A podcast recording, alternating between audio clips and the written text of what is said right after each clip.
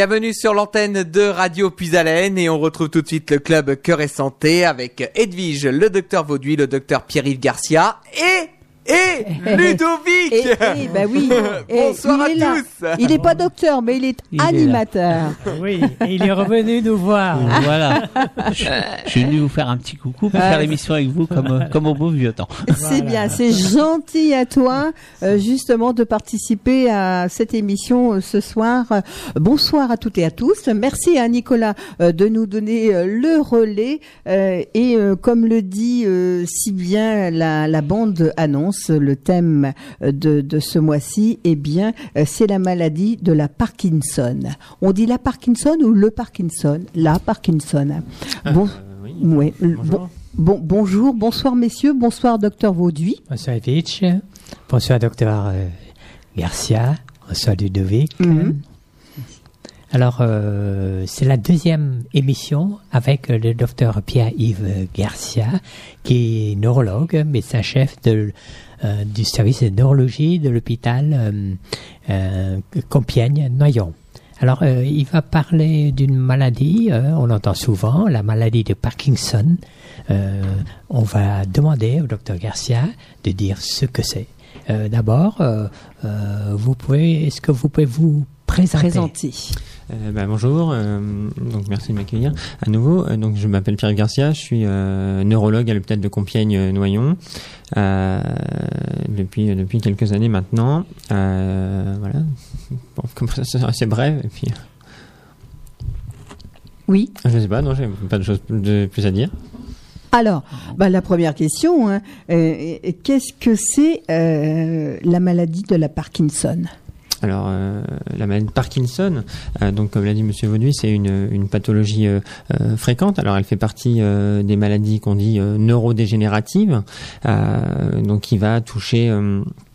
donc les patients, donc elle se manifeste alors par des par d'abord des signes assez euh, euh, typiques. Euh, On verra aussi que, que ces signes, même s'ils sont connus euh, pour être typiques, peuvent être absents. Euh, donc hein, on, on les, les, les, la enfin, on connaît bien cette maladie, hein, on, en- on entend parler donc de ce tremblement au premier plan, mais Oui. mais surtout euh, de, de cette lenteur qui va caractériser la, la, la- les, patients victi- victimes de cette maladie. Alors, la maladie de la Parkinson, à quel âge peut-on l'avoir? Alors cette maladie de Parkinson, donc c'est une maladie neurodégénérative. Donc souvent, euh, elle se révèle euh, avec l'avancement de en âge du, du patient, mais euh, elle peut toucher des, des, gens jeunes. Donc il y a, des cas donc de, de patients très jeunes qui peuvent être touchés de dans, la maladie. Alors ça, ça représente moins de, de autour de 10% des patients vont débuter la maladie avant 40 ans, mais évidemment donc ce qui fait que bah oui là, au-delà de, de 40 ans, l'âge moyen de, de diagnostic est autour de 58 ans et puis plus on avance en âge, plus euh, enfin plus la population avance en âge et plus on diagnostique de maladie de Parkinson. Alors c'est une maladie assez fréquente en France, euh, autour de, de 150 à 200 000 patients euh, sont sont, touchés par la maladie avec environ euh, 25 000 nouveaux cas euh, diagnostiqués tous les ans en France. Alors euh, oui, une maladie euh, qu'on connaît bien dans la région, puisque effectivement elle touche aussi un petit peu plus notre région que, que d'autres régions de, de France. Euh, Et on a une explication pour cela ou non? j'allais- alors on on sait- on, on connaît pas euh, évidemment enfin tout forcément tous les, les, les facteurs environnementaux euh, génétiques euh, qui peuvent qui peuvent être à l'origine du, du développement de cette neurodégénérescence. Mais mais oui alors il y a des facteurs environnementaux. Alors pas alors peut-être qui peuvent pas permettre d'expliquer pourquoi peut-être dans dans certains cas du, du, du nord de la France ou du sud. Enfin il y a une différence entre le nord et le sud Oui. de la France. Mais mais euh, mais oui il y a, il y a des, facteurs environnementaux. Alors il y a des cas euh, euh, décrits d'exposition à certaines euh, substances chimiques qui sont peut-être plus fréquentes dans les régions de campagne. En tout cas pour l'environnement il y a ce genre de choses. Après il y a eu aussi des, des cas décrits par exposition à certaines drogues. Voilà Est-ce que ça touche plus les hommes que les femmes? Sait ça touche effectivement un petit peu plus les hommes que les femmes. Euh, il n'y a pas une très grosse différence, mais oui, les, les hommes sont un peu plus touchés euh, que les femmes. Alors, on sait de quoi ça peut venir cette maladie? Alors, on sait ce qui se passe, hein, on sait ce qui se passe. Euh, donc, c'est euh, une zone du cerveau euh, qu'on appelle euh, la substance noire, euh, qui va synthétiser une une une, pro- enfin, une molécule qui est la, la dopamine. Et euh, cette dopamine, euh, c'est euh, enfin, c'est une sorte de, de, de, de carburant, on va dire, pour certaines euh, certaines zones du cerveau et euh, et, euh, et qui vont entrer un, qui vont avoir un rôle important dans dans la genèse du mouvement, dans la réalisation du mouvement, euh, dans l'automatisation du mouvement, dira-t-on, euh, et, et effectivement un manque euh, de la synthèse de cette dopamine euh, va se traduire par des symptômes chez le patient et et, et donc ces symptômes, enfin c'est- ce, manque de la de, de, de synthèse de la dopamine par dégénérescence de ces neurones qui se trouvent dans cette substance noire, enfin qu'on appelle substance noire, donc dans dans, dans dans le cerveau, va être à l'origine des, des symptômes. Est-ce que c'est une maladie qui peut être héréditaire? Alors, euh, euh, alors, la maladie de Parkinson, je dirais, je dirais, enfin, non, elle n'est pas héréditaire, euh, mais euh, on sait qu'il y a certains gènes euh, qui peuvent, donc certains gènes, certaines mutations de gènes peut euh, être à l'origine de phénotypes ressemblant à cette maladie, euh, cette maladie de Parkinson idiopathique, et, euh, et donc oui, alors il y a des familles qui peuvent être touchées par des syndromes euh, parkinsoniens, euh, donc liés à des mutations alors très très rares, ces formes sont exceptionnelles, euh, mais effectivement, alors comme dans beaucoup de maladies, il y a des, il y a des facteurs génétiques qui peuvent entrer en jeu, mais c'est pas euh, la, la, la, la, la, euh, comment dire, euh, l'essentiel de la maladie de Parkinson reste idiopathique et reste le plus souvent un cas, isolé. Après, effectivement, y a, comme c'est une maladie qui reste fréquente, il peut y avoir plusieurs membres d'une famille touchés, mais c'est c'est pas le, le- quelque chose qui qui est qui est prépondérant dans le diagnostic des des patients. Alors, qu'est-ce qui nous dit que euh, nous, euh, nous sommes atteints de la maladie de la Parkinson? Alors, cette maladie de Parkinson, alors, maladie de Parkinson, pour, pour, pour le dire, c'est euh, en, enfin, en- c'est le, le un, un- une des, un des premiers euh, médecins à avoir euh, décrit la maladie, décrit ses phénotypes de patients, ses signes cliniques et, et d'observer donc des symptômes euh, similaires chez certains patients. Donc James Parkinson, euh, donc donc c'est c'est en- enfin c'est c'est c'est lui qui a donné le nom à la maladie, hein, la Oui. maladie de Parkinson. Euh, alors quels sont les, les symptômes qui euh, qui seront un peu communs à, à tous ces patients?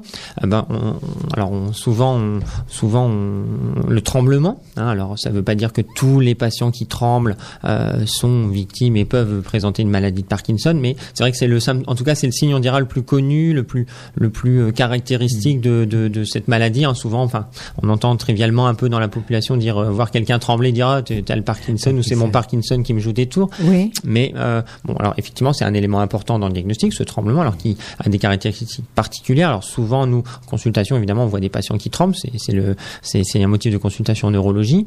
Euh, il y a différents types de tremblements. Alors il y a, il y a un tremblement que, que peuvent avoir des patients. qu'on alors les, enfin, les patients et, et, et la population. Donc on voit parfois des patients, des gens trembler quand ils servent un verre, quand ils servent du café ou quand ils vous servent le café euh, euh, en tenant le plateau. Ça, c'est pas le tremblement typique de la maladie de Parkinson. Hein. Euh, C'est pas non plus un signe euh, systématique de de- de- de- de- d'alcoolisation, hein, on dira, parce que souvent, malheureusement, les patients qui tremblent sont un petit peu stigmatisés, enfin se sentent stigmatisés et, et ont un peu honte hein, de ces tremblements. Alors, et on dit, ah, ils- les gens vont croire que je bois ou je ne sais. Mais c'est vrai que ça, c'est quelque chose qui nous touche un petit peu en consultation quand on voit ces, ces patients qui ont souffert, sou- souvent souffert de cette stigmatisation un petit peu. Euh, donc ces gens qui tremblent quand ils tiennent un, un verre Oui. ou quand ils tiennent, un- voilà, nous- nous- n'ont pas forcément un problème de bouteille. hein, donc ça, c'est important quand même de le dire. Euh, donc ils ont un tremblement qu'on dit souvent essentiel. Alors ça, c'est un tremblement très différent de la de Parkinson, puisque dans la maladie de Parkinson, le tremblement est dit plutôt de repos. C'est plutôt un tremblement qui va apparaître à l'inaction. Hein, au, au- euh, voilà, quand les, mem- le- les- les Alors- membres ne sont pas en, en- en action, ils ne tiennent pas une position, ils ne, ne tiennent pas un objet. Alors parfois ils s'associent, mais, mais voilà, ça c'est le, le tremblement de la maladie de Parkinson. Et nous souvent, on a rassuré des patients qui viennent nous voir avec ce tremblement de de- de- d'action, d'intention, ou quand ils, enfin voilà, ils, enfin quand ils essaient de, de, de, de faire des mouvements, ils ont un tremblement. Et, et voilà, ça c'est, on a beaucoup de patients à rassurer. Heureusement, ce, ce, n'est pas la de Parkinson pour ce tremblement. Bon, voilà. Après, évidemment, le tremblement reste un, signe essentiel dans, la maladie, mais il, peut être absent. hein. Il y a des patients, alors souvent, on a, aussi des patients qui viennent nous voir, chez qui on évoque cette maladie, et puis ils nous disent, mais pourtant, il tremble pas, on l'a jamais vu trembler. Et il y a aussi euh, environ, euh, enfin, on va dire des chiffres, mais euh, 30% des, des patients qui ne tremblent pas. Hein. Euh, après, alors un, des- un élément essentiel, enfin un autre signe clinique, alors parce qu'on parle d'une triade parkinsonienne, euh, donc dans, dans cette maladie, c'est la lenteur, hein, la lenteur des mouvements. Euh, donc, euh, donc et, la- et le troisième élément, c'est la raideur. Euh, ce qu'on peut dire, c'est que dans la maladie de Parkinson, donc par le biais de cette atteinte de la substance noire, on, perd un petit peu la capacité à réaliser des mouvements automatiques. hein. Donc, par exemple, euh, taper dans ses mains, enfin, ou applaudir. hein. Quand on applaudit, on peut applaudir sans y penser, en regardant, enfin, d'autres choses. Euh, ou quand, euh, euh, bah, quand on marche, hein, un exemple de marche, de choses automatiques. Normalement, c'est la marche. Euh, donc, on- quand on marche, on pense pas, euh, quand tout va bien, à mettre un pied devant l'autre, à, voilà, aller aux différentes positions. Bah, dans la maladie de Parkinson, ce genre de, de, de, de tâches automatiques euh, sont perturbées. Donc, il faut imaginer que vous seriez obligé de, de, de, de- bah, quand vous marchez, de penser à mettre un pied devant l'autre et ainsi de suite. Bah, donc, forcément, si vous êtes concentré de cette façon, euh, bah, vous allez être plus lent. Oui, euh, est-ce c'est- les Parkinsoniens ont une démarche typique ou non? Ou bien ça peut être une difficulté à la marche, par exemple, Alors- mais pas. euh, euh, est-ce que, en voyant un Parkinsonien, euh, on peut dire Ah oui, ce monsieur, il est Parkinsonien quand il marche Non, il n'y a, Alors- pas de. euh, Si, si, si, que c'est une, une une- une- bonne observation. Alors, Oui. évidemment, ça dépend du stade de la maladie. hein. Il y, a, il y a des stades euh, avancés de la maladie où euh, la marche ne fait plus de doute. Euh, alors, et malheureusement, effectivement, souvent, on a, on a des patients qui arrivent en consultation très tardivement par méconnaissance, par par euh, déni ou voilà. Et, et donc effectivement parfois même à, à peine se sont-ils levés de la chaise de, de, de la salle d'attente et on, et on voit euh, bah on, et nous on sait- enfin voilà on peut évoquer. Alors on n'évoque pas forcément la, la maladie de Parkinson idiopathique parce que on, en a, on a parlé un petit peu tout à l'heure, on a fait la différence entre euh, maladie de Parkinson et syndrome parkinsonien, hein, parce qu'effectivement, il y a d'autres maladies, il y a d'autres euh, euh, euh, situations qui vont euh, être responsables de, de des mêmes signes cliniques que la maladie. Et donc, c'est aussi l'enjeu de la consultation en neurologie, c'est que devant un patient qui présenterait l'association de ces signes, tremblement, lenteur, raideur, euh, qu'on détermine que le, ces symptômes sont bien liés à la maladie de Parkinson idiopathique et ne sont pas euh, liés à d'autres choses. Par exemple, euh, parce que je vous disais tout à l'heure que cette substance noire fabrique la dopamine. Cette dopamine va ensuite se fixer sur des, récepteurs, sur d'autres zones du cerveau qui elles auront leur rôle à jouer. Euh, donc dans la maladie de Parkinson, c'est la, synthèse du carburant qui est déficitaire. Euh, il y a des, des et donc si par exemple euh, euh, mais vous avez une maladie qui touche les récepteurs euh, donc vous auriez le carburant mais le carburant mais vous pouvez pas le mettre dans le moteur donc c'est plutôt le moteur qui serait touché et là les mouvements sont pas possibles. Donc et on aurait finalement le même symptôme mais pas euh, avec un, un problème au même niveau de la de la de, de la chaîne. Pareil il y a, il y a aussi certains médicaments qui peuvent bloquer la dopamine, c'est-à-dire qu'ils vont se mettre à la place de, de du ré- enfin sur le récepteur qui est censé accueillir cette dopamine euh, et donc empêcher le fonctionnement. Et de la même façon, vous avez de l'essence, votre moteur fonctionne, mais il est euh, il est euh, encrassé par autre quelque chose et certains médicaments peuvent peuvent bloquer l'action de la dopamine et donc voilà évidemment c'est si je vois quelqu'un marcher et qui prendrait ces, qui prendrait ces médicaments, si je ne sais pas qu'il prend ces médicaments, je pourrais imaginer qu'il est Parkinson, mais il a un simplement un syndrome parkinsonien. Donc ça, c'est un élément du diagnostic, hein, de demander au patient effectivement est-ce qu'il a été euh, soumis à certains traitements qui pourraient être responsables de ce syndrome? Donc un différencier ce syndrome parkinsonien de la maladie de Parkinson. Et ensuite vous avez aussi d'autres maladies neurodégénératives qui elles vont effectivement toucher plutôt euh, d'autres zones du cerveau, donc plutôt là où sont les récepteurs, euh, qui vont présenter des syndromes parkinsoniens, mais en plus d'autres anomalies, euh, des syndromes pyramidaux, des syndromes cérébraux. Vous avez des anomalies, des maladies neurodégénératives plus diffuses.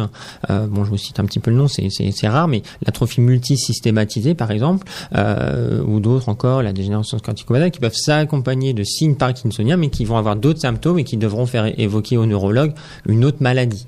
Voilà. Alors, euh, ensuite, on va faire une, une petite pause. Euh, Qu'est-ce qui me dit euh, que j'ai la maladie de Parkinson? Alors, euh, ben, donc il faut. Alors souvent, les patients viennent nous voir parce qu'ils sont gênés. Hein. alors, ils vont être gênés euh, dans la réalisation de certains mouvements. Alors parfois, c'est l'écriture. hein, donc, euh, je, je vous vois avec euh, Mhm. le stylo. Donc, effectivement, ben, ces patients. Donc, je vous ai dit que ils avaient du mal à avoir des, des, des fonctions automatiques. L'écriture, ça fait un peu partie de ces, ces, ces choses, ces tâches automatiques. Et donc, il faut être plus concentré. Donc, ils vont avoir souvent une difficulté à écrire, donc à, à écrire plus lentement. Et au fil du temps, ils vont être fatigables. Donc, ils vont avoir de plus en plus de mal à écrire. On va voir souvent, ils nous montrent qu'ils écrivent tout petit. Hein, ils écrivent plus petit. Et, et quand on les fait écrire en consultation, on voit qu'ils écrivent un peu normalement, on va dire au début. Puis plus la page avance et on les voit écrire de plus en plus petit. D'accord. On appelle ça la micrographie. Euh, et donc cette micrographie est assez évocatrice de la maladie de Parkinson. Euh, ensuite, ça peut être ça peut être à la marche. hein, on en parlait tout à l'heure de cette marche. Euh, donc la marche peut être gênée. Les patients peuvent aussi avoir parfois des des douleurs. Il y a beaucoup de alors il y a, a d'autres symptômes. Donc il y a ces symptômes moteurs, donc cette lenteur, cette euh, qu'on appelle aussi akinésie, donc les, les caractérisés par des mouvements lents, les mouvements automatiques. Alors ces mouvements automatiques peuvent, c'est aussi les, les mimiques par exemple. hein. donc euh, donc souvent ces patients vont avoir un faciès dit figé. On va les voir euh, avoir peu d'expression du visage, sont assez peu expressifs, hein, donc euh, avec une sorte de, de masque entre guillemets, donc mais, mais peu expressifs. Ils, ils clignent peu des paupières, euh, ils bougent pas des mains entre guillemets quand ils parlent, comme comme moi. Mais euh, donc il y a plus toutes toutes ces choses. Après ils peuvent vous dire aussi avoir des difficultés dans les gestes fins, donc euh, attacher un bout boutons, nouer ses lacets, s'habiller parfois. Euh, et puis et puis vous, enfin ou des et puis nous donc voilà, à la marche, on peut voir alors, au début, ça peut être simplement le ballon du bras. Vous voyez, quand on marche, on, on va, on, on a ses bras qui vont de chaque côté. Souvent, les Parkinsoniens ont tendance, on, on voit moins ce, ce mouvement au départ. Alors ça, c'est les signes les plus, on va dire, euh, discrets, hein, mais que le neurologue est habitué à, à savoir dépister euh, au stade précoce. Euh, et puis après, effectivement, comme disait Monsieur Vauduit, euh, plus la maladie évolue et plus la marche est difficile. Parfois, on a l'impression que ces patients sont comme un peu voûtés. Euh, D'accord. Mhm. voilà. Et puis, et puis après, donc je vous disais, il y a d'autres signes non moteurs. Donc ça peut être des douleurs, hein, cette raideur peut être responsable de douleurs, ça peut être aussi euh, des troubles du sommeil, avec des, des, des rêves éveillés, des cauchemars, Euh, ça peut être aussi des, des troubles digestifs, avec la, la constipation qui est un élément important, Euh, ça peut être Ah aussi des troubles de l'odorat, hein. souvent les parkinsoniens perdent le, le sens de l'odorat, et puis enfin voilà, tout un tas de symptômes. Là, docteur, il faut consulter. À partir du moment où on a justement toutes ces petites euh, choses, comme vous dites, ça commence euh, euh, tout petit, il faut consulter Oui, pour avoir ah, quand même oui, un diagnostic euh, alors, euh, euh, plus élaboré, plus Alors c'est important effectivement d'avoir un diagnostic. voilà. Alors le diagnostic, comment comment on le fait hein? Souvent, alors les patients sont voilà, surpris ou, pas, mais il y a, y a pas d'examen complémentaire qui va affirmer la maladie. hein. Il n'y a pas une prise de sang qui, qui va vous dire ben, le patient souffre d'une maladie de Parkinson. Euh, il n'y a pas non plus une imagerie spécifique. hein. Le scanner, l'IRM du cerveau ne, ne, ne montre pas la, la, la maladie de Parkinson. Euh, ils vont parfois être à réaliser quand on a un doute, quand on pense à d'autres maladies, comme par exemple les, les patients qui pourraient avoir fait des attaques vasculaires cérébrales, qui pouvaient avoir justement détruit les récepteurs. Euh, donc ces patients avec des forts risques cardiaques, cardiovasculaires, donc, donc ces patients suspects de- d'avoir fait des AVC ou, ou d'en faire peuvent avoir, on peut avoir besoin de faire une imagerie pour, pour vérifier effectivement l'intégrité de leur vaisseau et, et de leur cerveau. Euh, on peut aussi alors avoir à, à faire voilà des prises de sang, on peut avoir à- à- pour chercher enfin des, des, des, autres d'autres maladies qui pourraient euh, être responsables. Alors il y a euh, depuis quelques temps maintenant une imagerie spécifique, euh, mais qui est plutôt euh, destinée à faire la, la différence entre des hum, des tableaux plus atypiques. hein. mais effectivement, on arrive un peu à imager, euh, la jonction entre le, système dopaminergique et donc la- l'atteinte de ce système. Alors, euh, docteur, je vous propose une petite pause musicale et ensuite on parlera justement, euh, ça se soigne certainement, il y a avec euh, quel, euh, quel médicament, euh, comment vous soignez justement euh, la maladie de Parkinson. On va retrouver tout de suite Christine and the Queens, son tout nouveau single, c'est 5 Dolls, suivi de Hubert Lenoir avec Recommencer. Et on se retrouve dans un instant pour la suite du club Cœur et Santé. À tout de suite.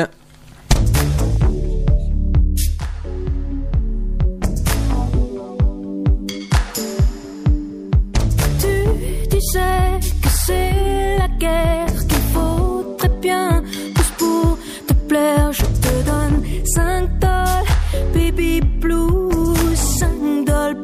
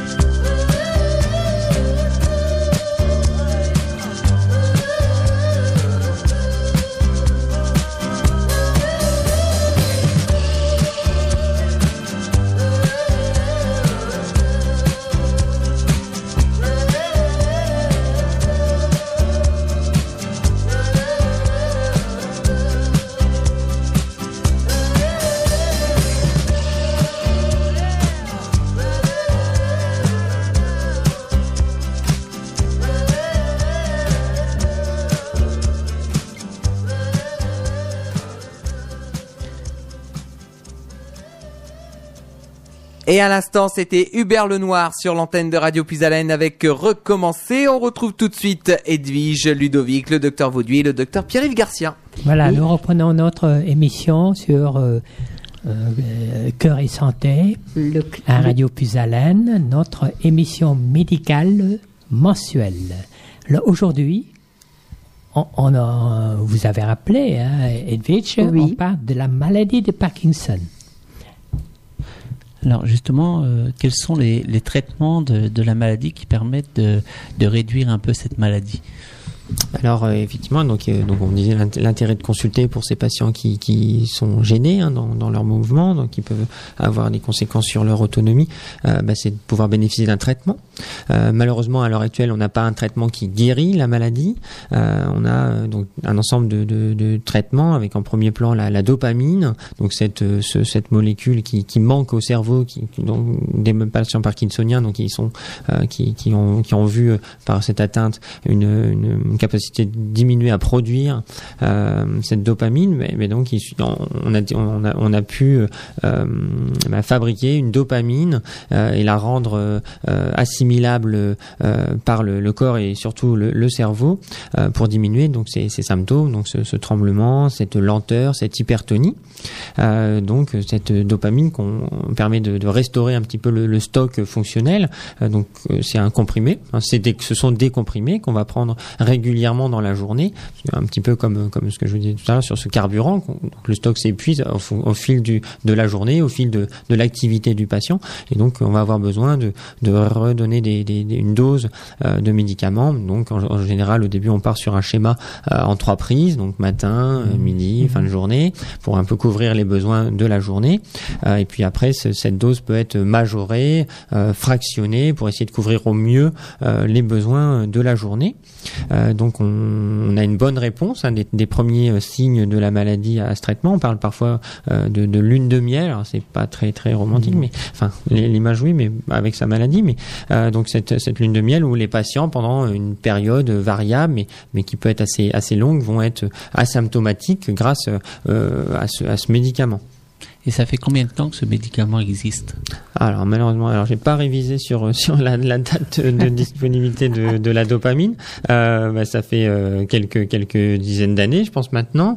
Euh, effectivement, il n'y a pas eu beaucoup de- depuis que ces traitements. Alors le- les, les cette lévodopa, euh, donc la dopamine, une des conna- enfin une des découvertes importantes parce que la dopamine, ça on la connaît depuis longtemps, euh, mais euh, la capacité à la rendre, euh, je dirais, euh, supportable par le patient, euh, ça effectivement ça date de, de quelques dizaines d'années où on peut la- la- l'associer à une, autre euh, une autre molécule qui permet de limiter sa consommation par l'organisme euh, et, la, réserver au cerveau, je dirais, puisque effectivement dans le corps il y a des, récepteurs, il y a d'autres cellules du cerveau du, corps qui sont capables de, de, fixer, de, recevoir cette dopamine et malheureusement quand cette dopamine est, reçue au niveau périphérique et donc, extracérébral, les symptômes sont plutôt euh, euh, euh, difficilement supportables par les patients. Donc ça, peut créer des chutes de tension, des nausées, euh, des signes digestifs importants. Et donc grâce à ce qu'on adjoint et grâce à la technique chimique euh, à l'époque, euh, on a permis de rendre plus supportable cette dopamine. Donc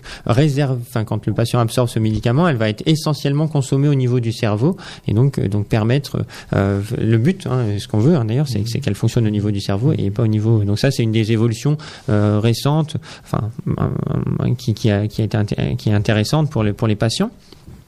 Euh, et c'est vrai que depuis qu'on est sur ces traitements Péros, il n'y a pas eu beaucoup de, de nouveautés sur le sur la sur la, la dopamine euh, ou sur des, des médicaments.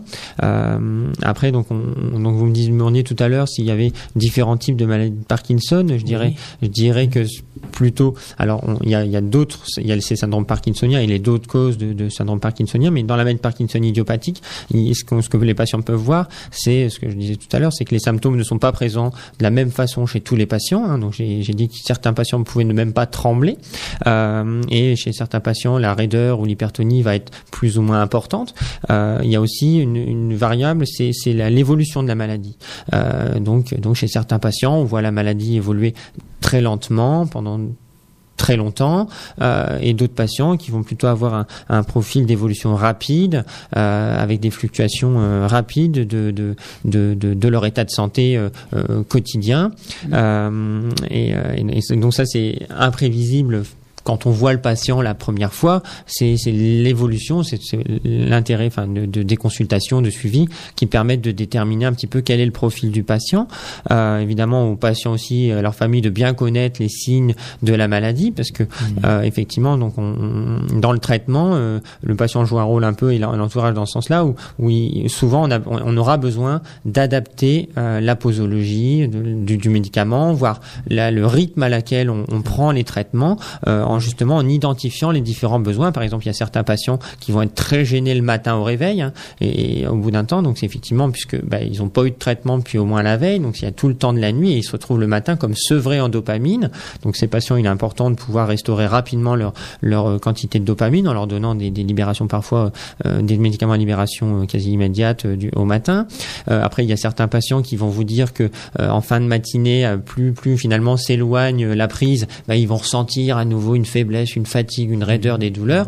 Euh, Et donc ça, ça veut dire que la dose qu'on leur a donnée initialement n'était pas assez, euh, enfin, et, de- et devient trop insuffisante. Euh, parfois, il y a certains patients qui vont déclencher des mouvements anormaux. Alors là, cette fois, des mouvements involontaires, donc des des des des, des, des mouvements donc un peu brusques des mains, des, des, mouvements parasites qui souvent choquent un peu les familles, euh, moins le patient, parce que le patient ne se rend pas forcément compte de ce genre de production, mais mais c'est vrai que d'un point de vue social, d'un point de vue esthétique, c'est ces mouvements euh, C'est gênant sont peu. Gênants un petit peu. Alors surtout pour l'entourage, mais Mm. mais mais sont gênants. Et ça, et ça c'est c'est c'est- ces mouvements peuvent arriver à la fois euh, dès le, la prise, finalement, qui montre que justement la dopamine a un effet et que et que le le, le, surdosage entre guillemets en dopamine va créer ces mouvements. Euh, et ensuite, euh, parfois à la fin de la dose, enfin quand la dose s'épuise, on peut revoir apparaître ces, ces ces mouvements. Donc vous voyez un petit peu à l'interrogatoire des familles qui vont noter un petit peu une sorte de, on leur demande parfois de tenir un petit peu un agenda de la journée pour voir un peu quels sont les moments difficiles, euh, pour voir si justement en, en augmentant la dose, en, en, ou en, en, en donnant des médicaments plus souvent dans la journée, on arrive à équilibrer ces choses-là. Donc ça, on appelle ça aussi ce qu'on appelle, enfin, les patients vont entendre ça de leur neurologue ou de leur médecin, des fluctuations. Hein. C'est des, assos, des, des, des, des, des passages de phases où les patients vont bien. Le- nous, le neurologue appelle ça la phase on, et d'autres passages où le patient va moins bien. Il est, il est comme en, en off. hein. et donc, et donc voilà, identifier ces, ces, ces, ces phases permet parfois de répondre parce que par exemple, si un patient est en off, donc il est euh, donc dans l'incapacité à réaliser les, ses tâches, est douloureux ou parfois présente des malaises, bah, on, on leur donne une de la dopamine euh, rapidement et ça peut permettre de, de, de soulager le symptôme à ce moment-là.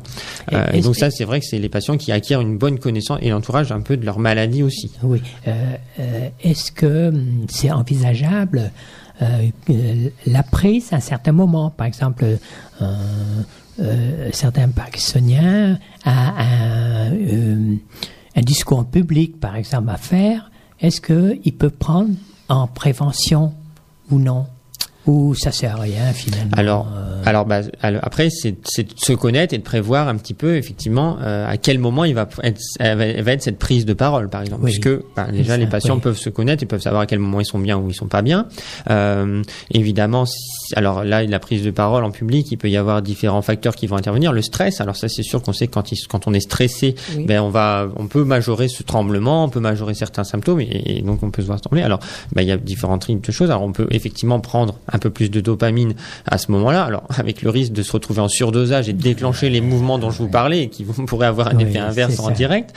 Euh, mais aussi, alors, ou alors de- d'avoir des traitements qui joueraient un petit peu sur, sur le stress, sur, peut-être sur la composante du tremblement, euh, peut-être pour, pour détendre un petit peu. Mais après, voilà, sinon, c'est c'est de se dire, bah, je vais parler à ce moment-là. Donc, il faudrait évidemment pas que ce soit loin de ma dernière prise où je suis moins bien, mais mais après il y a des des, enfin, des, des phases de la maladie où, où les patients ne, enfin au début n'ont n'ont pas ce genre de, de fluctuation dans la journée. Euh, À partir, à partir du moment où le patient il a pris euh, comment euh, conscience qu'il fallait euh, justement euh, se, se, se soigner, euh, ce traitement, prendre ce traitement, euh, il, il n'arrête plus. À partir du moment que ça commence, euh, Euh, voilà, évidemment, à partir Voilà. du moment où on ressent les, les Mm. signes du, de la carence en dopamine, il y a Mm. peu de raisons de l'arrêter. Euh, alors, on va parfois être malheureusement obligé d'arrêter le traitement à des stades très avancés de la maladie où on observe que l'efficacité du traitement n'est plus là puisque euh, la, la, la, la dénervation dopaminergique se poursuit. Donc là, ce que je vous parlais de cette substance noire va continuer de, de s'atrophier, de, de se détruire, et au bout d'un moment, l'apport euh, oral n'est plus suffisant, et parfois, et donc ça, et, mais évidemment, ça veut dire qu'on a augmenté les doses de façon importante tout au cours de l'évolution, et ces doses très élevées parfois de, de médicaments ne sont plus supportées par le patient et peuvent générer des signes qui, qui nous forcent à les arrêter. Donc là, évidemment, c'est c'est un peu par euh, euh, par impuissance qu'on les arrête, mais oui, il n'y a pas de raison de, de, de, de pouvoir se passer de sa ma- de son de son, médicament. oui. Alors sinon, effectivement, alors, on peut parler de ça. Donc c'est cette évolution par fluctuation. Donc au fil du temps, la maladie évolue et donc ces ces ces, ces fluctuations vont être moins euh, corrigées par ces apports de médicaments ponctuels, itératifs. Donc hein, il faut imaginer quand on prend un comprimé, le le, le, le, médicament est absorbé dans le sang, alors s'ensuit un pic de concentration dans l'organisme. Ce pic, c'est pas c'est pas euh, c'est pas euh, comment dirais-je euh, physiologique. Hein. Dans le, Mm. Quand le cerveau fonctionne bien, la substance noire fabrique la dopamine de façon continue et, et fait que le taux est constant, euh, plus ou moins constant en tout cas au cours de la de la journée. Euh, et là, avec le- les médicaments qu'on a, voilà, ce qu'on cherche quand on a ces fluctuations, c'est d'essayer de retrouver cette, ce taux euh, physiologique, un petit peu, enfin cette, cette constance dans le taux et dans la stimulation dopaminergique. Et donc, on a des, des, des thérapeutiques qui peuvent être essayées. Donc, c'est ce qu'on appelle alors là la stimulation continue, donc de différents types. Alors, il y en a trois principaux actuellement. Il y a les médicaments. Alors, ce sont des agonistes dopaminergiques. Ce sont des sortes d'équivalents de la dopamine qui vont se fixer sur les mêmes récepteurs que la dopamine, mais qui ne sont pas de la dopamine, qui peuvent être eux, qui ont par rapport à la dopamine, qui peuvent être injectables. Effectivement, je- enfin, qui peuvent être injectables. Donc, en sous-cutané. Donc ces patients peuvent avoir ce qu'on appelle des pompes, hein, un petit peu. Alors je sais pas si vous avez parlé de ça, mais il, y a- il existe des pompes, hein, comme dans le diabète par exemple. Oui, hein. oui. Donc là, ben là, et effectivement, il y a une petite analogie entre le diabète et le Parkinson, dans le sens où bah, les diabétiques manquent d'insuline, les Parkinsoniens manquent de dopamine, et donc voilà, ces agonistes dopaminergiques en libération continue par ces pompes en sous-cutané vont permettre d'avoir une sorte de, de taux constant dans le dans le sang et essayer de se de limiter ces fluctuations hein, qui sont liées à la fois à des excès quand on donne le médicament en trop forte dose et à des des, des, des manques brutaux quand le médicament a été consommé. Le patient choisit euh, justement euh, son traitement, comme vous dites, euh, ou la pompe ou le médicament. Qui, qui, qui c'est qui, qui décide Alors- justement euh, de... Alors comme dans beaucoup de problèmes de, de, de médicaux, je dirais, bah, le, alors le patient choisit évidemment, mais il choisit pas tout seul. Hein, le, le neurologue, le, le médecin Mhm. qui s'occupe de lui, qui le connaît bien, qui connaît sa maladie, va pouvoir dire si il bénéficierait ou non de ce traitement, si euh, les traitements euh, ne vont pas provoquer des effets euh, adverses. Et euh, donc, effectivement, quand on se pose la question d'une stimulation continue chez ces patients qui ont des fluctuations, euh, donc ils ont des signes qui sont encore sensibles à la dopamine, euh, parce que euh, donc donc oui, on a le choix entre la stimulation continue par euh, médicament en, en- en perfusion sous-cutanée, donc avec un dispositif euh, électronique. Et, On- et c'est c'est le patient qui règle lui-même ou ça c'est automatique Alors, bah, il y a un débit de, de médicaments, hein, donc c'est on, en règle en débit en milligrammes heure sur la journée, parfois un petit peu avec un petit fond la nuit. Euh, donc ça, bon, c'est automatique. Alors, ça peut être le patient, ça peut être l'entourage s'il a la compétence, enfin s'il a pu acquérir la compétence, la, la dextérité pour gérer un. Tout le monde n'est pas forcément capable de faire ce genre de choses. Sinon, effectivement, alors on, on a des soins euh, par des infirmières, on a des prestataires de services, on a des infirmières spécialisées qui peuvent intervenir à domicile pour essayer de rendre le plus autonome les patients. Le but de ces traitements, c'est qu'ils soient autonomes. C'est pas ces, ces médicaments ne c'est pas une institutionnalisation, c'est c'est à la maison. Donc une infirmière viendra le matin,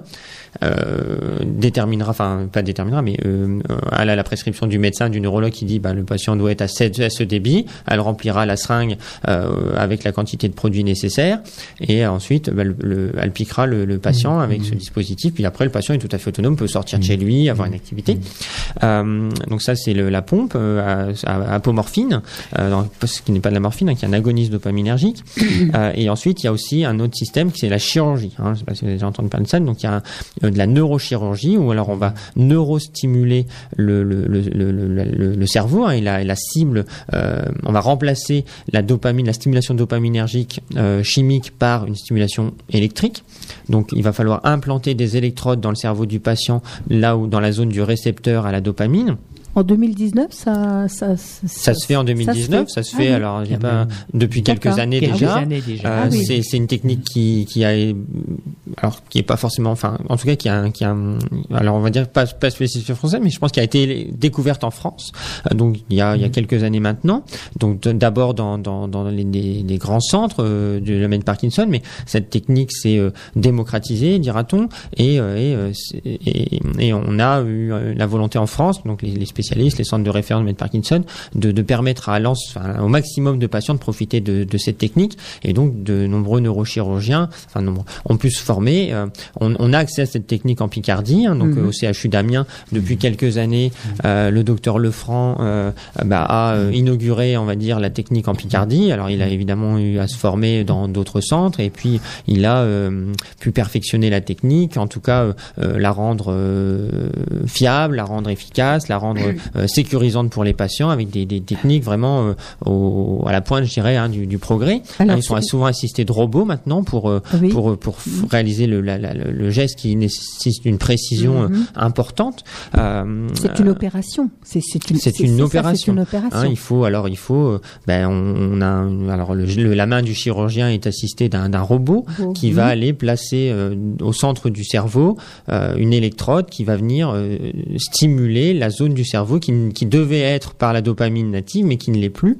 Et donc, de façon continue, le patient recevra des petites décharges électriques. Donc, ce, ce- cette électrode est branchée euh, de- donc directement sur la zone du cerveau. Puis il y a un fil. Ce fil, bon, passe sous la peau, dans le cou, et puis est relié à une à un, un pacemaker, on va dire, hein, enfin une pile hein, dans, sur la, la, la poitrine. Donc, on voit en sous-cutané, enfin, qui est sous la peau, comme un peu un pacemaker cardiaque. Alors, le dispositif est un peu plus gros, mais voilà. Et donc, et on a accès de l'extérieur à ce à ce à ce pacemaker par onde. Donc, on peut poser le neurologue expert peut poser cette sorte de télécommande hein, qui peut communiquer avec la machine, vérifier euh, l'état de la batterie, vérifier les, les caractéristiques de la stimulation et parfois modifier ces, ces caractéristiques pour ben, répondre à, à, à la symptomatologie du patient. hein. Comme on, on augmenterait le, le, le- la dosage, le dosage de- du, du médicament, ben, on peut augmenter la, la stimulation, la diminuer euh, pour euh, voilà et puis puis euh, et puis voilà et en général on dit que les patients repartent pour une sorte de nouvelle lune de miel puisque les effets du traitement étaient, étaient épuisés et, et grâce à ça alors pour les patients choisis hein, tout malheureusement tous les patients Ah ne oui. peuvent pas en bénéficier Hein, il y a un âge un peu limite. Alors on est autour de 70 ans euh, un petit peu plus je dirais mais mais autour de ces, ces âges là pour, euh, Pour- pour pouvoir bénéficier de cette chirurgie puisque plus le temps avance plus le patient est fragile, hein, ça reste une, une opération de neurochirurgie, puis aussi surtout la- certaines formes de la maladie, je vous ai dit tout à l'heure, euh, des signes tardifs de la maladie vont être de moins en moins sensibles à la dopamine, de moins sensibles à ces traitements, et on peut avoir des patients qui malheureusement euh, ne sont plus sensibles à la dopamine et donc ne seront pas sensibles à la stimulation. C'est pas une solution de dernière chance, hein, c'est quelque chose qui doit être euh, euh, défini et utile à certains patients. hein. quand malheureusement, quand c'est trop tard pour certains patients, on ne peut plus les opérer. Euh, euh, C'est une opération qui dure longtemps ou euh, alors le- malheureusement, je pas, je peux pas vous décrire. Alors j'ai- c'est vrai j'ai jamais, je ne suis jamais allé assister longtemps. Je pense pas que c'est très long, que ce soit très long. La technique est bien rodée. Ça nécessite une hospitalisation dans le, un CHU. Alors pour nous en Picardie, bah, donc au CHU d'Amiens, euh, de quelques jours. Donc il y a le, le geste en lui-même et puis alors évidemment ah, bien avant la chirurgie, il y a des bilans complets pour savoir quel patient serait susceptible d'en profiter Euh, parce que comme tout traitement, il, des traitements, enfin le traitement peut être délétère. Il y a certains patients qui, peuvent se voir aggravés par ce, genre de, technique. Donc les patients sont très bien choisis. Euh, et puis ensuite, au bout de quelques jours, on voit, on, modifie les paramètres de stimulation. Parfois même, on peut diminuer le traitement, les comprimés que le patient a reçus parce que la, la stimulation marche très très bien. Euh, voilà, donc ça, donc ça, il y a ça. Donc on a cette chance-là de pouvoir bénéficier d'un réseau et de, centres experts parkinsoniens en Picardie et d'adresser les patients vers Amiens pour pour ce genre de, de traitement. Et donc évidemment, il est important avant de les dépister, d'avant de consulter, parce qu'effectivement, je vous l'ai dit tout à l'heure, si la maladie est trop évoluée, on bénéficie pas de ce traitement. C'est un beau progrès quand même hein, pour. Ah bah euh, oui, bien sûr, vrai, bien sûr, euh, bien sûr. ça, euh, Bien oui. sûr. Et une troisième alternative à la stimulation continue, c'est ce qu'on appelle une, c'est un gel de duodopa, un gel de dopamine qui va s'instiller directement dans le tube digestif. Donc là, ça nécessite aussi une intervention chirurgicale qui va être d'amener une sonde dans une partie du tube digestif, le jéjunum, et on- ce- ce- cette, cette sonde va être branchée sur une, une cassette de médicaments qui, et, et là encore, une, un dispositif va, euh, va pousser le produit très régulièrement dans le tube digestif pour avoir un peu ce, ce, cette, cette, cette dose continue dans la, dans la journée. Donc ça, c'est les trois euh, traitements qu'on a dans, à ces stades avancés de la maladie, Ça euh, en soulage complément le- des médicaments. Ça soulage le patient de prendre lui-même son médicament. C'est plus le, je veux dire, Ouais. c'est fait euh, automatiquement. Oui, oui, bien sûr. Bah là, il est alors il est branché, hein, un un dispositif, mais pareil, qui ne doit pas limiter l'autonomie du patient. On peut sortir avec, etc. On est Mhm. branché toute la journée, hein. Euh, donc c'est un peu plus, enfin un peu plus lourd, un peu plus lourd qu'une sous-cutanée, dira-t-on, mais mais évidemment c'est efficace. Et donc pareil, quand on a choisi ce genre de traitement pour le bon patient, euh, ben, eh ben, eh ben, effectivement, il y, a, il y a des bénéfices à attendre. Alors là, c'est là où le choix un peu du, du patient peut intervenir malgré tout, parce que si on lui propose ce genre, ben, parfois les patients ont peur de la neurochirurgie. Alors peut-être, enfin, un tort sur moi. Si on leur propose, c'est qu'on pense qu'il y a un bénéfice grand, et ils se retournent un peu vers ces, ces, ces autres situations où, où la pompe sous-cutanée, où effectivement là, on est complètement euh, ré- ré- régressif. hein. Enfin, euh, c'est réversible, pardon. Donc il suffit de l'enlever, c'est fini. Et puis pareil pour la et la sonde de gé- génostomie, pareil, peut aussi poser problème de, de chirurgie digestive. Oui. J'étais en train de me poser la question dans le tout début de la dans le tout début de la maladie. euh, Aujourd'hui, on pratique de plus en plus l'hypnose. Est-ce que ça pourrait pas agir sur les- justement sur le début de la maladie? Alors l'hypnose, euh, je, je ne- je n'ai pas de notion euh, sur le- l'effet pour, que pourrait avoir l'hypnose en termes de. Enfin, je, je pense pas que l'hypnose puisse avoir des effets sur les signes moteurs de la maladie. Après, euh, peut-être que ça peut avoir des effets sur sur des souffrances morales, psychiques, peut-être pour aider les patients à se relaxer ou autre. Bon. Par ce biais-là, ça peut être bénéfique. Alors, mais je, je n'ai pas, il y a pas, je ne pense pas qu'il y ait des, des- d'études qui valident euh, l'hypnose, dans, enfin en tout cas dans le traitement des symptômes euh, physiques de la maladie. Euh, après, effectivement, il y a, il y a d'autres, il y a des, des, des prises en charge non médicamenteuses qui sont essentielles. hein. Donc la kinésithérapie, ça c'est, effectivement capital de, enfin le, de la même façon qu'on n'imagine pas qu'un patient parkinsonien n'ait pas de médicaments, dira-t-on. Ben on, on imagine encore, enfin moi j'y- on imagine encore moins qu'il n'ait pas de kinésithérapie. Qu'est-ce que Ah. c'est exactement?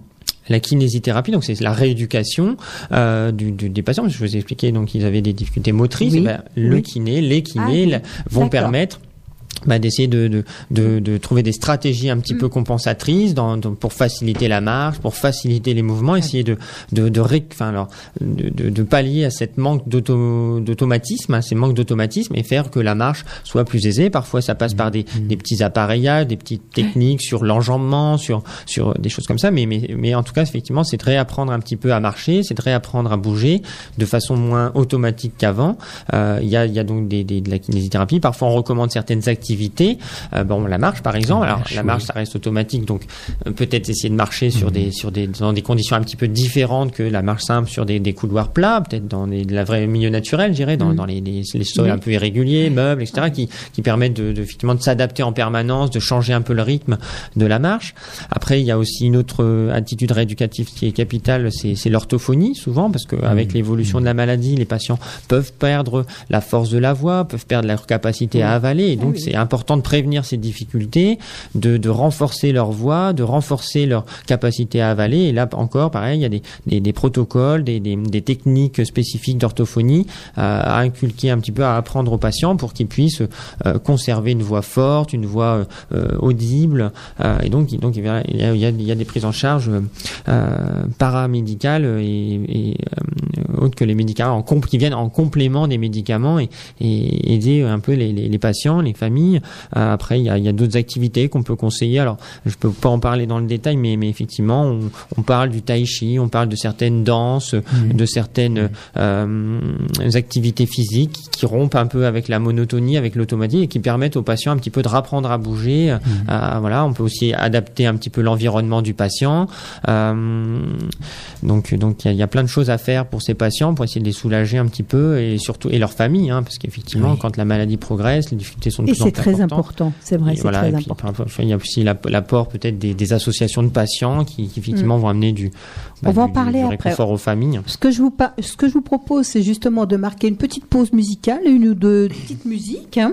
Patrick Bruel avec Tout recommencer et euh, l'hymne des enfoirés 2019. Et donc on va par- écouter le titre On trace. Bonne soirée à tous sur Radio Plus Haleine. À tout de suite.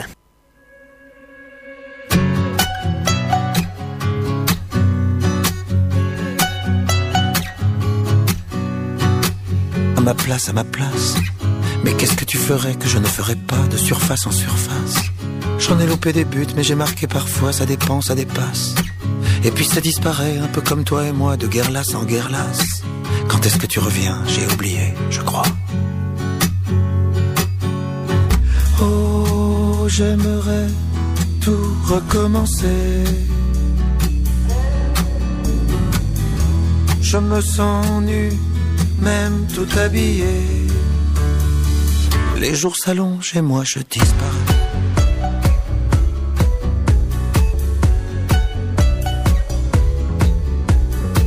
À ta place, à ta place. J'essaierai de comprendre pourquoi l'amour est là, de Caribe dans Scylla. J'ai perdu les syllabes et je m'ennuie de toi, il n'y a plus que l'espace. Entre toi et le monde, entre le monde et moi, j'ai troqué tous mes as. J'ai prié le bon Dieu pour qu'il ne m'oublie pas. J'aimerais tant tout recommencer. Je me sens seul, même accompagné. Dans mes souliers, parfois je disparais.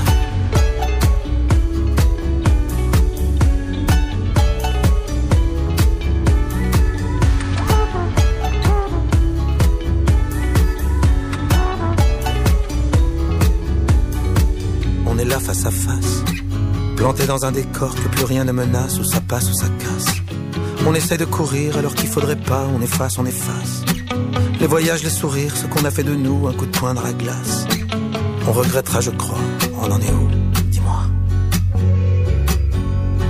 Oh, j'aimerais tout recommencer. Je me sens flou, même bien éclairé. Dans la lumière, parfois je disparais.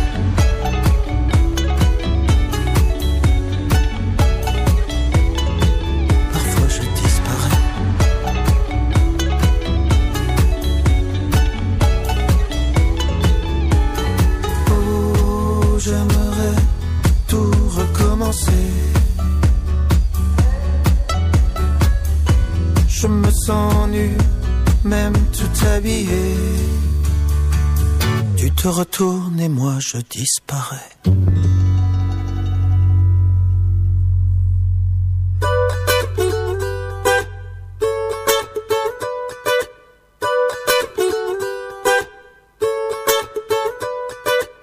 Mille avant nous ont voulu laisser leurs traces, ils s'en sont vus déçus. De belles âmes que le temps efface, Dieu j'en ai connu. On veut avancer seul, mais on ne va jamais loin. Suffirait qu'on le veuille pour aimer nos voisins. C'est pas la mer à boire, pas l'océan non plus. Pour dessiner l'histoire, il faut nos mains tenues. Chanter dans les campagnes et danser dans les rues. Demain, demain, on gagne. Demain, demain, tenue. On. Trace,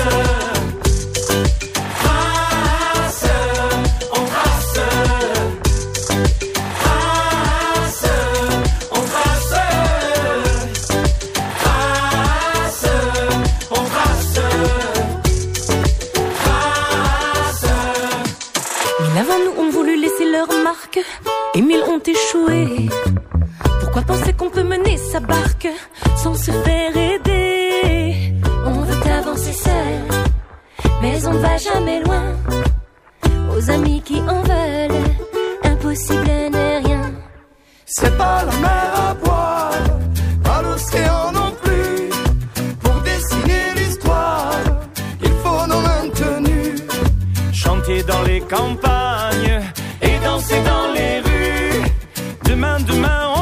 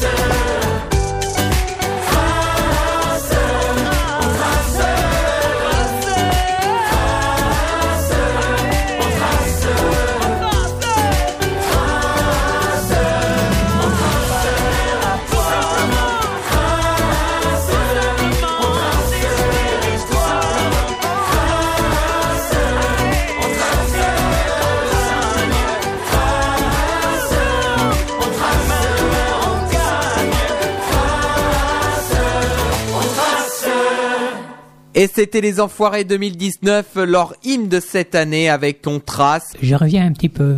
On parle toujours de la maladie de Parkinson, là. Je reviens un petit peu sur les comprimés. Il n'y a pas une molécule à libération prolongée encore de la dopamine. Alors, alors il y a effectivement alors différentes formes de, de, de, de ces, je vous ai parlé tout à l'heure ces comprimés à libération immédiate qui peuvent nous aider à débloquer un état de blocage euh, du matin ou, ou, ou inattendu imprévisible de l'après-midi fin de la journée. Euh, il y a une forme euh, LP mais euh, euh, qui n'est pas enfin qui n'est pas suffisante pour couvrir les besoins de la journée entière euh, qui peut permettre un petit peu d'allonger peut-être parfois la nuit, elle peut nous rendre service un petit peu le, à prendre le soir, ce qui permet quand le patient se réveille, s'il se réveille, d'être moins euh, moins gêné pour aller se déplacer la nuit ou, peut-être moins douloureux le matin. Euh, mais on a effectivement on n'a pas un- une dose de médicaments comprimés Peros qui nous permet de couvrir les, les 24 heures euh, en dopamine. Alors, le, le, le patient, on en parle. C'est vrai que c'est c'est quand même très important. C'est une maladie qui est euh, euh, prenante. Euh, je veux dire par là, à partir de la, à partir du moment où justement le patient va consulter, euh, prend son traitement, euh, je pense qu'il doit être accompagné euh, ou de la famille. Alors, les enfants, les oncles, les tantes. il y a aussi une forme de rééducation à, faire en ce qui concerne certaines personnes aussi. Je pense que le patient a, le droit à tout ça pour, Alors- le, pour justement le soulager.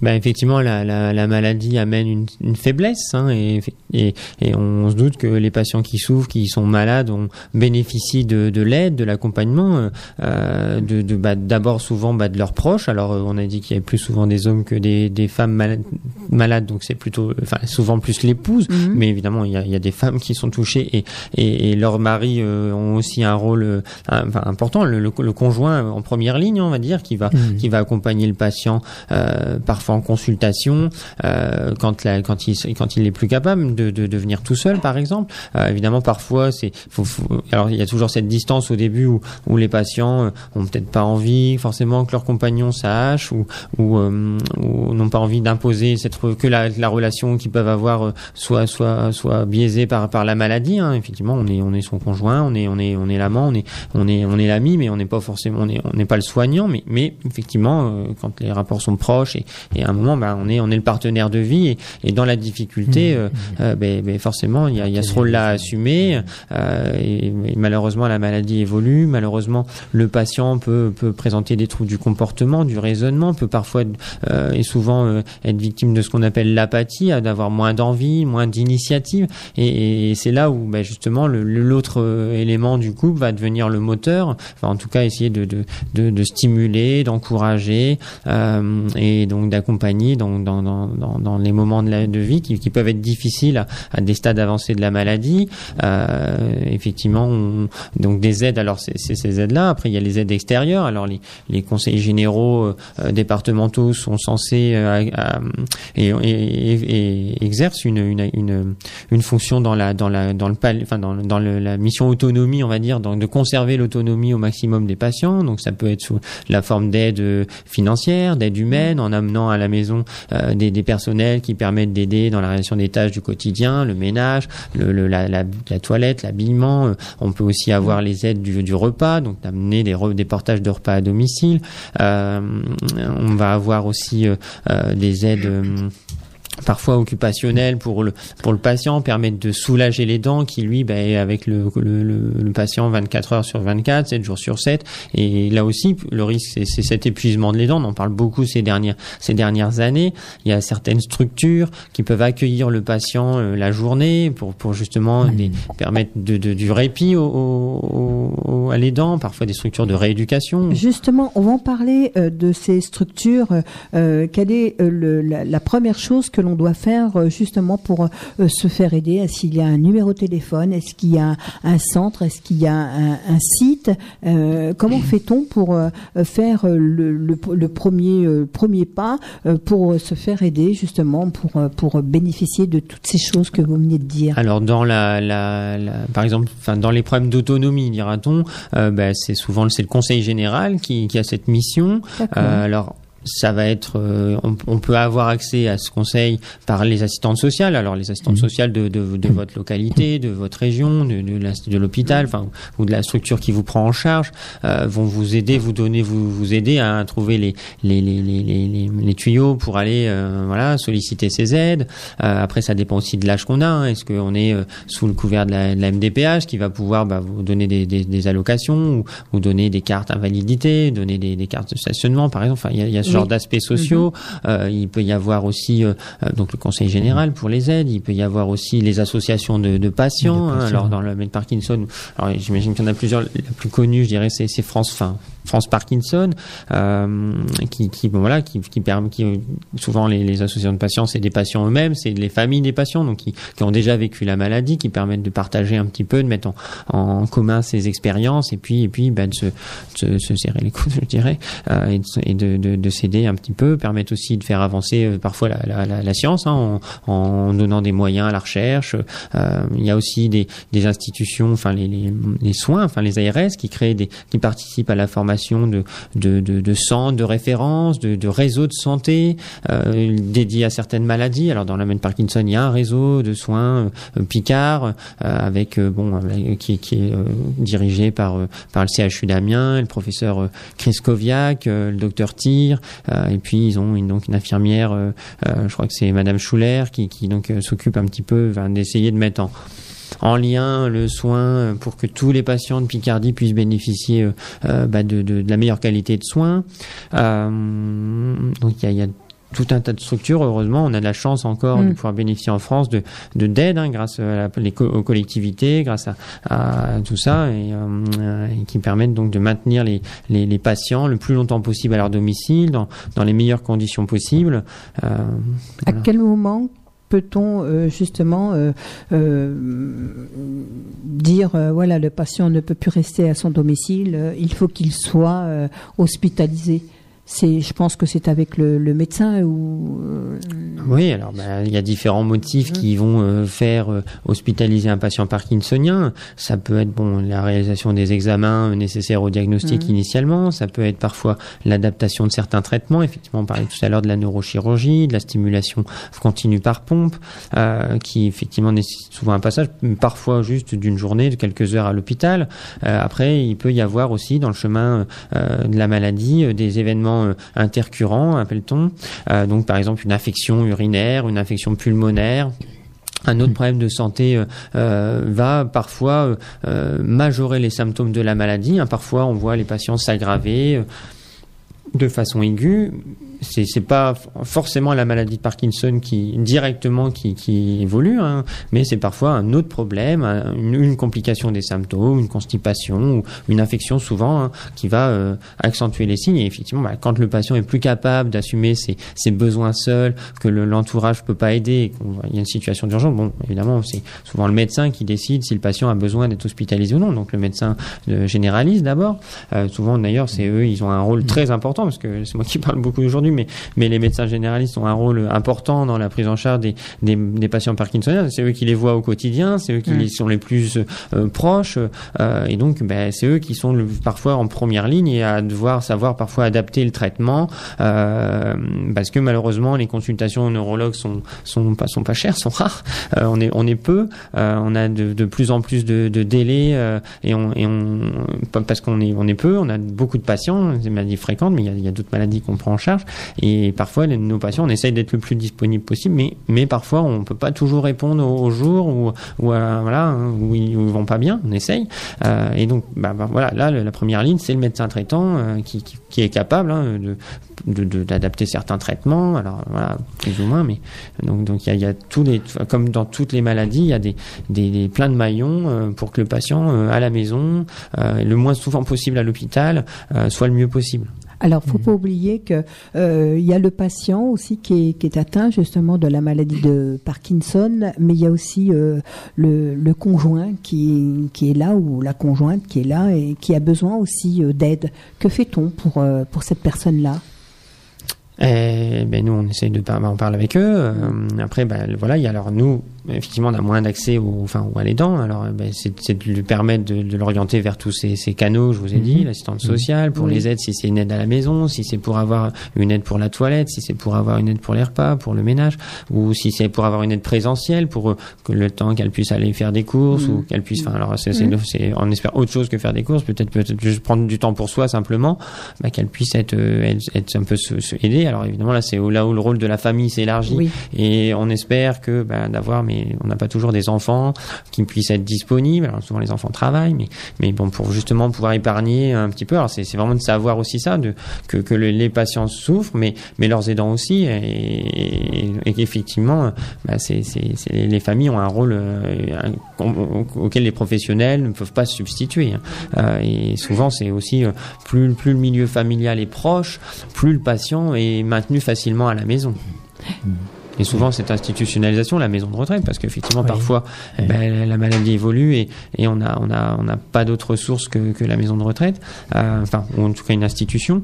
Bah c'est souvent le plus souvent chez chez les, les, les patients les plus seuls, euh, mais euh, que, que que se que se pose rapidement ce genre de de, de, de problème. Il, il faut être beaucoup entouré, c'est le plus important, c'est ça, entourer le patient et euh, ben oui, la famille, euh, faut qu'elle soit là, quoi, présente.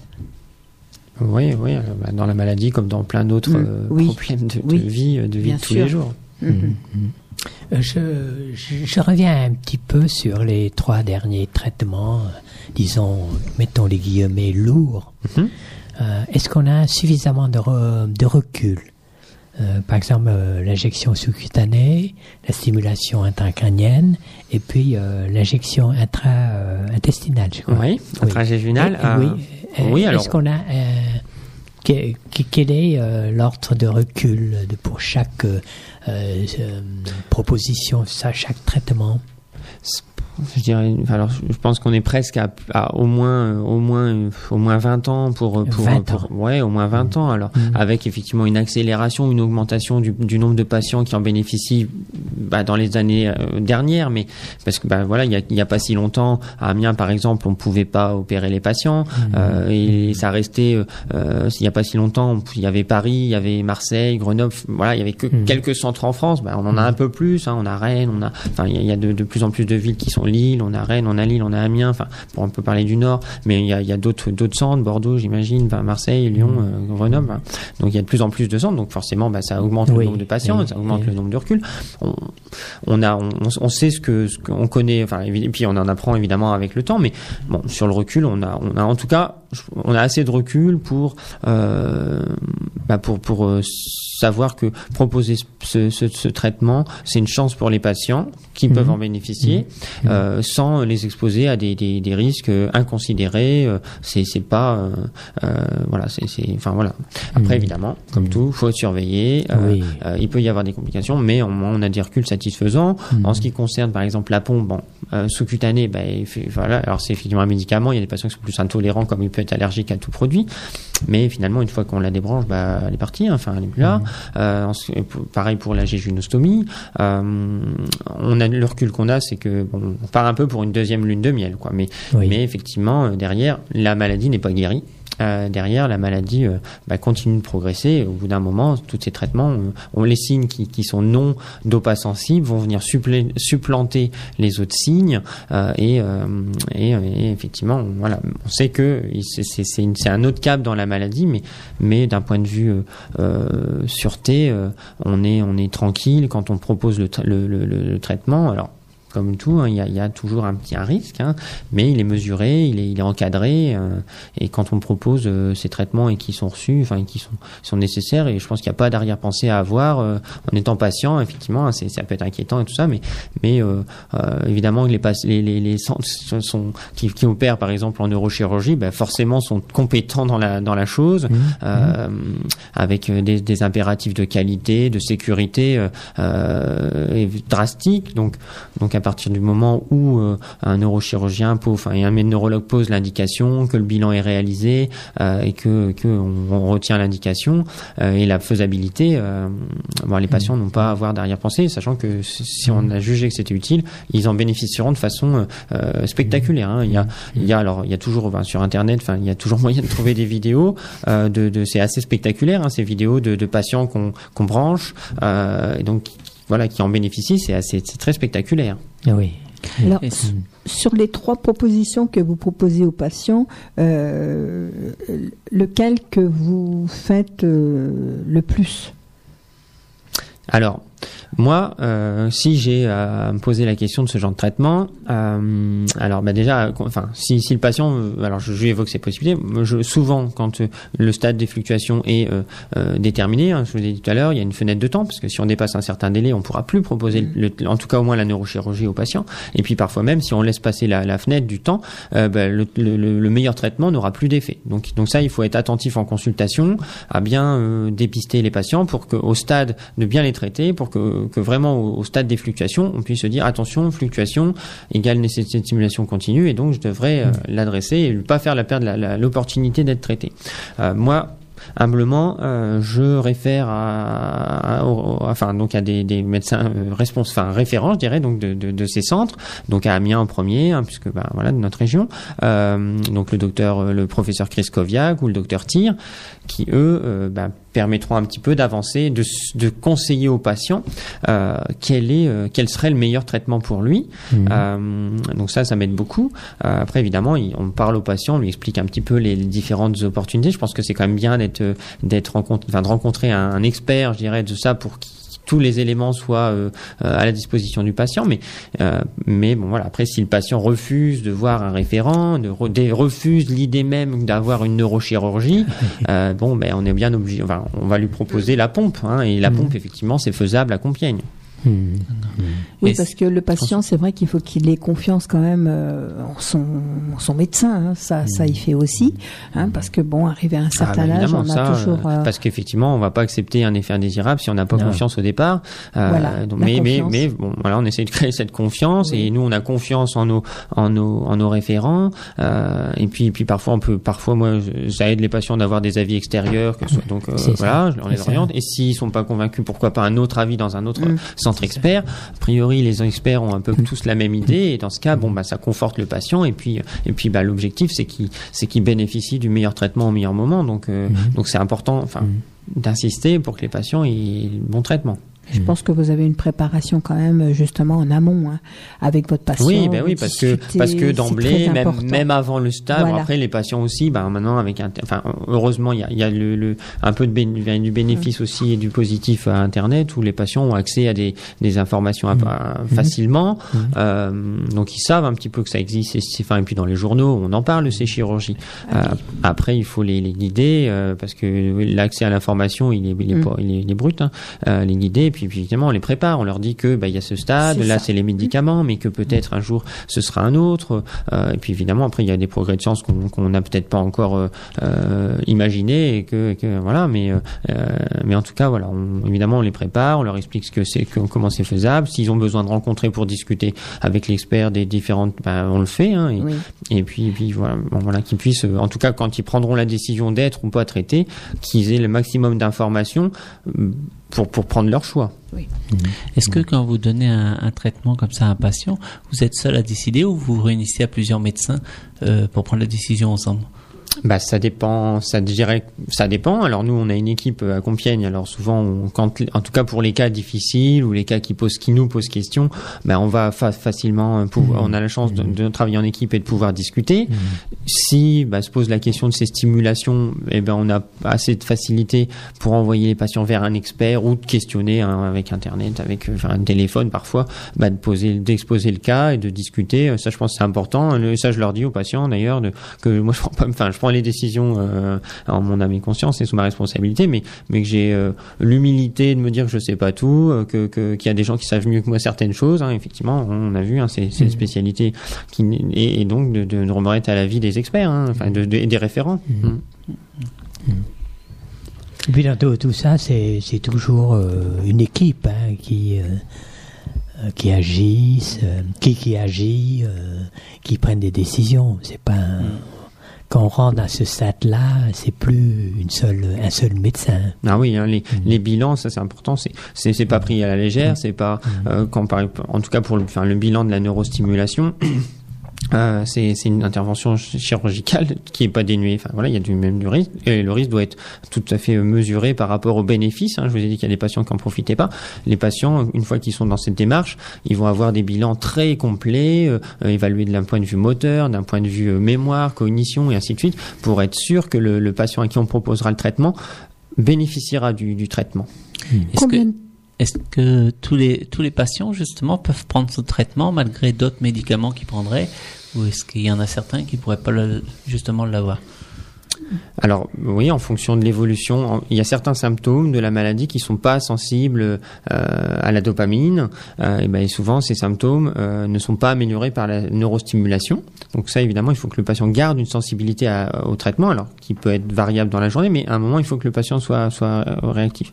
Après, sur les interférences médicamenteuses, ben, il y a certains médicaments, je vous l'ai dit tout à l'heure, qui vont aller, qui vont provoquer des syndromes parkinsoniens. Donc effectivement, il y a, il y a certains traitements qui peuvent aggraver les troubles des patients. Donc bah, toujours pareil, hein, l'automédication, euh, quand on a une maladie chronique, quand on prend un traitement de fond, bah, il faut absolument référer au, au médecin prescripteur, au médecin traitant, euh, pour être sûr qu'il n'y a pas de, de, de compétition entre différents euh, traitements. Combien de temps euh, cela prend entre euh, justement lorsque je euh, viens vous consulter et l'opération? Le- Alors, ben, parfois plusieurs années. Hein, euh, si euh, quand, quand le patient nous consulte nous en- à Compiègne, adressé par leur médecin traitant, Mm. bah, les- on peut imaginer que les, les stades soient moins, euh, euh, enfin, soient débutants. Et donc, on a cette première phase des médicaments. euh, et puis, ben, en suivant les patients régulièrement, en modifiant les traitements, en les observant, en recueillant leurs leurs leurs leurs symptômes, ben, on décide de, de, de l'intervention, enfin, de, de, de passer à cette deuxième ligne, dira-t-on. Puis, ben, là, on doit adresser le patient au, au, au CHU euh, ou au médecin référent. Bon, là, là, en général, c'est là, à partir du moment où le patient est adressé, c'est. Alors effectivement, vous avez raison de poser la question. Il y a des listes d'attente hein, dans certains dans certains centres parce que, bah, je vous l'ai dit, malgré tout, même s'il y a un peu plus de centres qu'avant, euh, en France, il n'y a pas, voilà, il y a pas, c'est pas fait à tous les, tout, dans tous les départements notamment. Donc, euh, donc oui, il peut y avoir une liste d'attente. Alors, euh, on espère la plus rapide possible parce que, bah, on a une fenêtre hein, de traitement. Puis si les patients attendent, bah, ils bénéficient pas du traitement. Donc, je, je crois qu'en tout cas à l'heure actuelle, l'attente à Amiens, elle est, elle est de moins d'un an. D'accord.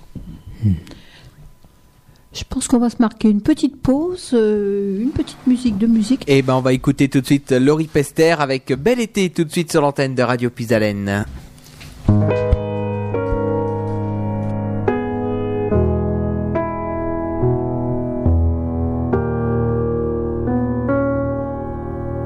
Si tu veux vraiment qu'on s'attache,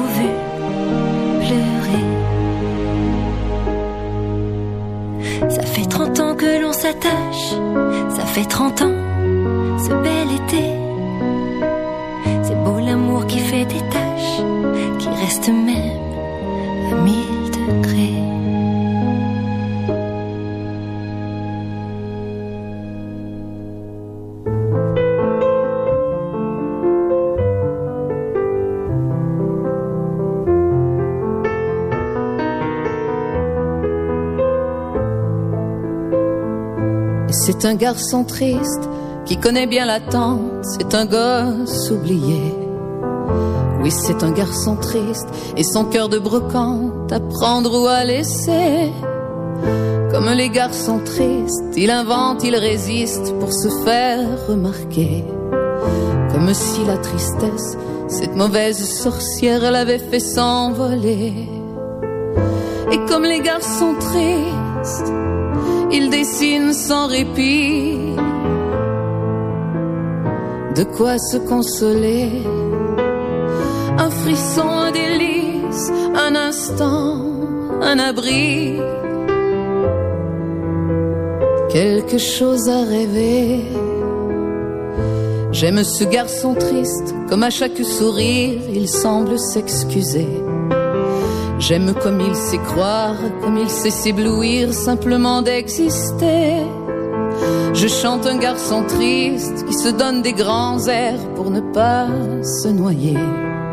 Comme tous les garçons tristes, il aime jouer au cador, jouer au roi du quartier. Et puis ce garçon triste est entré dans ma vie. Il a tout dérangé. Mes rêves et leur esquisse, mes souvenirs, mes délires. Il a tout emporté. C'est pour un garçon triste que j'ai posé mes armes doucement à ses pieds. Et pour ce garçon triste, je suis prête à souffrir, je suis prête à trembler.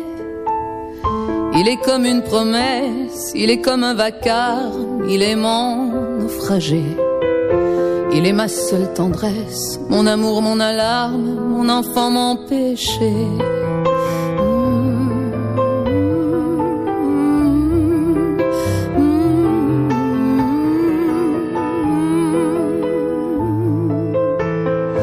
Il est comme une promesse, il est comme un vacarme ou comme un naufragé.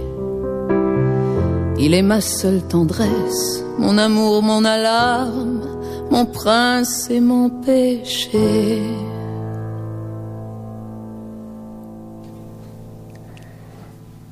Et c'était Isabelle Boulet sur l'antenne de Radio Puisalène avec le garçon triste sur notre antenne. On, on reprend tout de suite le club Cœur et Santé avec Edwige, Ludovic, le docteur Vauduit et le docteur Pierre-Yves Garcia. C'est la dernière partie, justement, ce qui concerne euh, la santé, euh, la maladie de Parkinson, avec le docteur euh, Pierre-Yves Garcia, qui est neurologue à Compiègne. Bonsoir. Alors euh, là, c'est la dernière partie. euh, On va- on va rappeler parler du, du patient. Parler, euh, on parlait que le patient euh, souffrait. Le patient, c'est quand même très important. Et euh, vous, dans votre, euh, dans votre comment, votre action, enfin, euh, en, en tant que docteur euh, en neurologie, vous faites tout euh, de façon à faire le bien-être euh, du patient. Et ça, c'est euh, c'est- très important pour lui de pas se sentir seul et de pouvoir justement savoir qu'il existe aussi euh, des structures euh, bien adaptées pour euh, pour pour le recevoir et puis justement pour agrémenter un petit peu son quotidien. Euh, oui, on, alors euh, on fait, on est le neurologue, je pense, euh, j'espère, enfin, est pas, est pas la seule source de bien-être pour pour les patients parkinsoniens. Euh, bon, voilà, on essaye de de, de, de, de- faciliter, de créer le cadre euh, pour pour pour que les patients vivent le mieux possible, leur entourage, les, les les informer, les les soutenir évidemment. Mais bon, voilà, je vous l'ai dit hein, tout à l'heure, euh, nous, heureusement, enfin, on espère, enfin, les patients ils nous voient pas, ils nous voient le, le enfin, en tout cas le moins souvent possible. Hein, on, on voit, euh, on voit, bah, c'est vrai qu'on les voit finalement euh, aller de deux, euh, deux fois, euh, pff, quatre fois euh, par an. euh, euh, donc ils voient, bah, heureusement leur médecin traitant beaucoup plus que nous, et puis puis puis heureusement ils voient euh, pas que des médecins euh, le- toujours, hein, leurs kinés, leurs orth- leurs orthophonistes beaucoup plus que nous. Euh, et voilà, et effectivement on a on a abordé pas mal de sujets, et de, de points de la de la maladie aujourd'hui, et c'est vrai que comme c'est une maladie qui qui, qui touche un peu les toutes les dimensions de, de la vie des patients. Euh, et nous, on est une partie, mais euh, on, enfin, on, bon, voilà, on espère que que, bah, que les patients, ils ont plein d'autres dimensions euh, de, de vie possibles, euh, dans, alors qu'ils sont qu'ils sont malheureusement victimes de la maladie. Alors, où c'est que les patients peuvent trouver justement des informations sur la maladie? Eh ben, on- alors, on en parlait tout à l'heure. Bon, ben, effectivement, actuellement, c'est, Internet est un média euh, important, euh, et, et donc les associations de patients euh, ont aussi des, un rôle dans l'éducation, dans la formation des patients. Alors, on parlait un petit peu tout à l'heure de, de, de France Parkinson. Alors, je connais pas bien toutes les dimensions de leur activité, etc.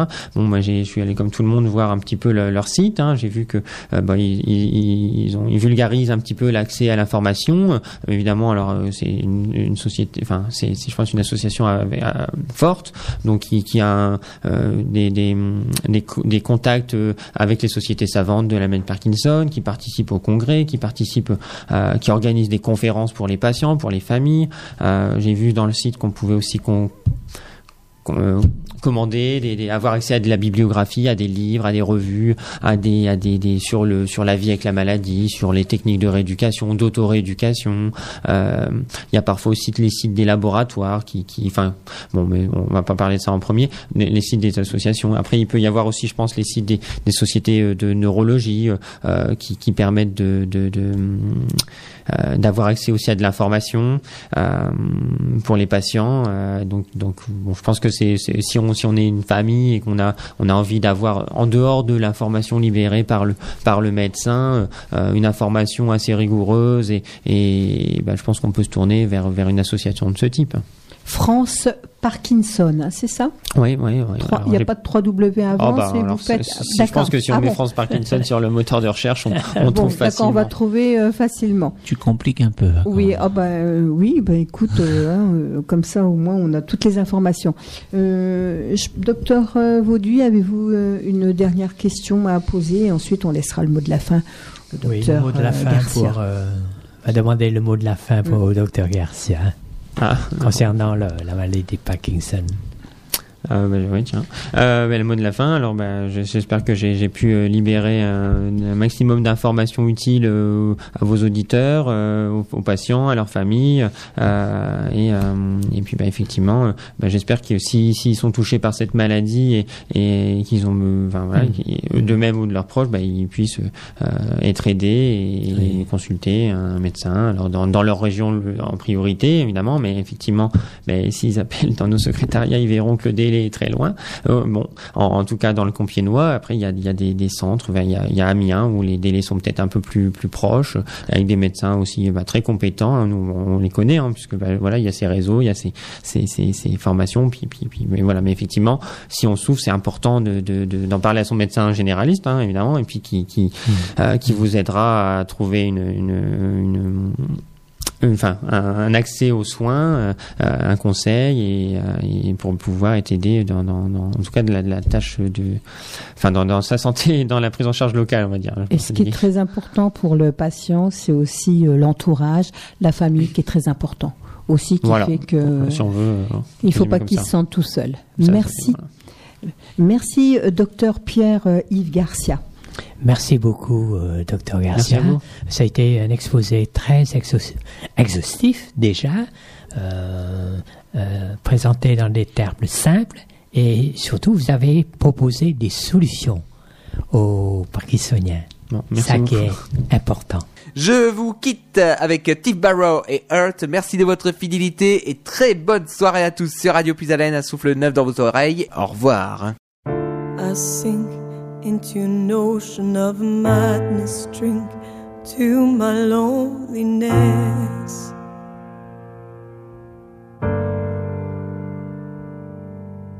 I talk to myself, yes, I'm fucked by a situation I create, a vision of it.